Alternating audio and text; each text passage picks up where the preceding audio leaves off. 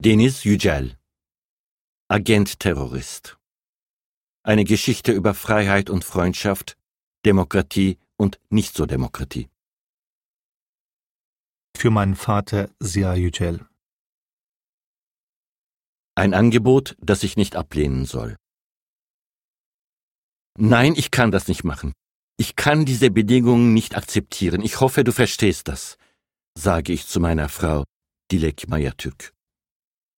Es ist Donnerstag, der 15. Februar 2018, gegen 19 Uhr.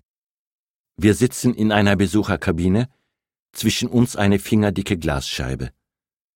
Reden können wir nur über die Sprechanlage. Es ist wie telefonieren, nur dass man sich dabei sieht, ohne sich berühren zu können. Dilek hat für dieses Gespräch eine Ausnahmegenehmigung erhalten. Das ist der zweite Besuch in dieser Woche.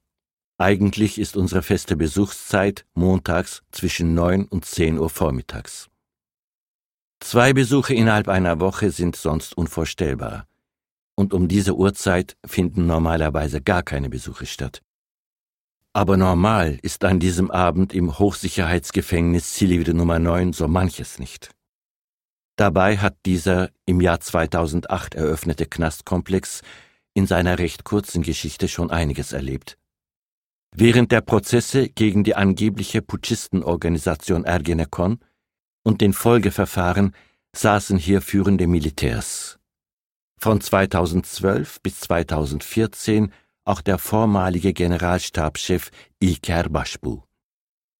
Und erst vor ein paar Tagen sah ich beim Gespräch mit meinem Rechtsanwalt Veysel Ok in der Kabine nebenan Hüseyin Avni Mutlu.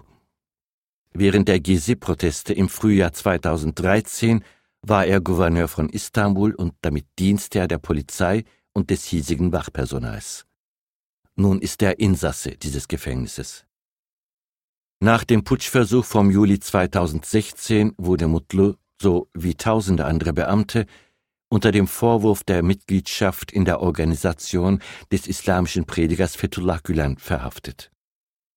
Außerdem sind oder waren bis vor kurzem hier eingesperrt Politikerinnen und Politiker der prokurdischen Demokratischen Partei der Völker, HDP, liberale Intellektuelle wie Ahmet Altan oder Şahin Alpay, linke Journalisten wie Ahmet Şık, Murat Sabuncu und andere Mitarbeiter der Tageszeitung Cumhuriyet.